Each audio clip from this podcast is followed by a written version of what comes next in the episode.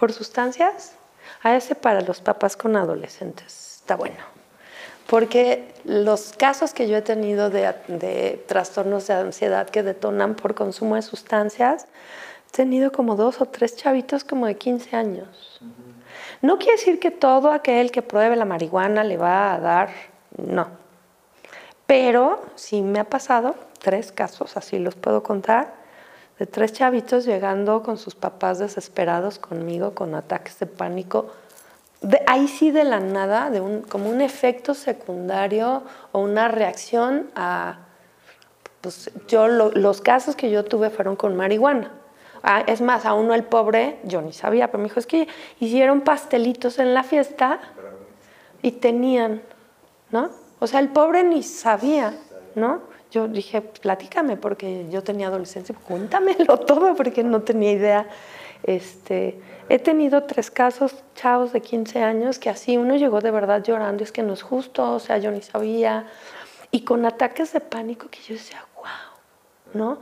Pero me imagino, no soy psiquiatra nuevamente, que debe haber en algunos organismos, pues un desequilibrio químico, este, que a lo mejor hay quien, quien lo prueba y no le pasa absolutamente nada pero ese, ese, es como, o por efectos secundarios de, de, algún medicamento, ¿no? Por eso yo siempre digo, los antidepresivos, checas y luego dicen efecto secundario ansiedad y, y siempre generalmente te recetan ansiolítico y antidepresivo junto, entonces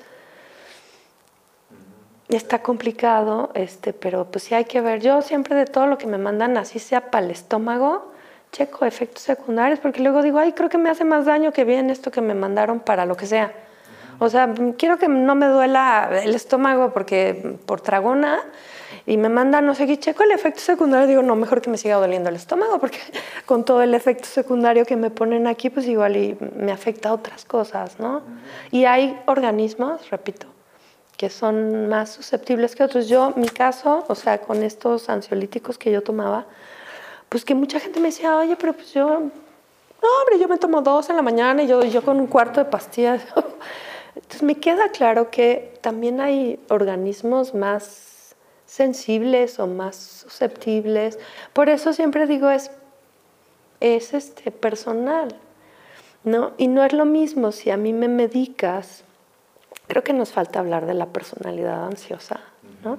Si me dedicas por un estrés postraumático, si me medicas porque me asaltaron, porque me, me violaron, porque me secuestraron, porque es como pierdo un ser querido, los duelos no se saltan, ni el de la pareja, ni el de perder a un ser querido. Una paciente que hace ocho días me dijo, ya pasaron 15 días que terminé con mi novio, ¿cuánto tiempo me falta? Dije, uy, pues es bien personal. O sea, mal elaborado, te puedes pasar la vida en una relación. Bien elaborado, hasta dos años. Me dijo, ¿qué? Llevo dos semanas y yo pensé que ya, no. Y tampoco es que yo diga dos años, no. O sea, hay gente que empieza a elaborar el duelo antes de terminar una relación porque pues nada más no le ha puesto nombre, pero pues ya está como, ya están divorciados, pero juntos, ¿no? Pues hay gente a la que le cae la noticia, dije, ¿cómo? ¿Por qué? ¿Qué hice? ¿Qué hicimos? No sabía. No lo sé, ¿no? Todo es como bien personal. Pero sí, a mí me llega alguien y me dice, oye, este, estoy devastada, me sufrí abuso sexual, ¿no?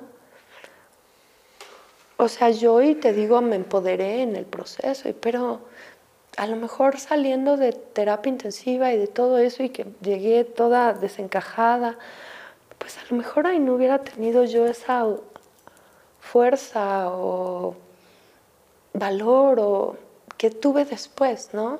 Yo siempre digo cada momento y cuando veo a alguien así le digo, oye, ¿y si una ayudadita? ¿No? ¿No? Una ayudadita.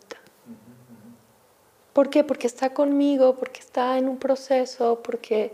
Pero pues es como aquel que le dicen, este, no sé, al que, va al dentista y quiere hasta que le anestesien la boca para una limpieza, el que dice, ay no, ¿no? Bueno, pues cada quien, ¿no? Sí puede ser, y yo a veces digo, a veces darnos un apapacho, ¿no? O sea, no tienes que pasar, si, si de verdad sientes que no tienes la fuerza, o sea, me pongo en tu lugar, si yo hubiera vivido eso, chingados, pídeme que tenga fuerza y que piense y que yo, y que no. O sea, yo ahorita lo que necesito a lo mejor es que me, que me bloqueen un ratito. Pero siempre digo, nos ponemos una fecha de caducidad, ¿no?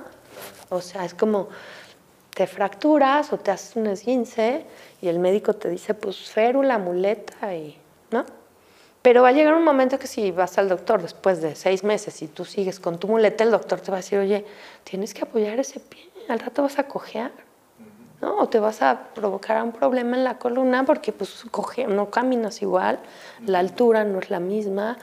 entonces hay un momento en el que hay que soltar la muleta y hay que volver a apoyar el piecito y decir, ay, uy, a ver si no se me vuelve a doblar la patita, ¿no?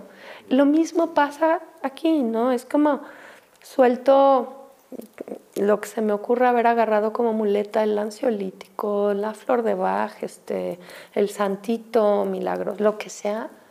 Y en algún momento tengo que decir, bueno, pues tengo que empezar a, a dar mis pasitos este, y soltar esa muleta, ¿no? Entonces en esos casos, así de verdad, pues, ¿por qué no?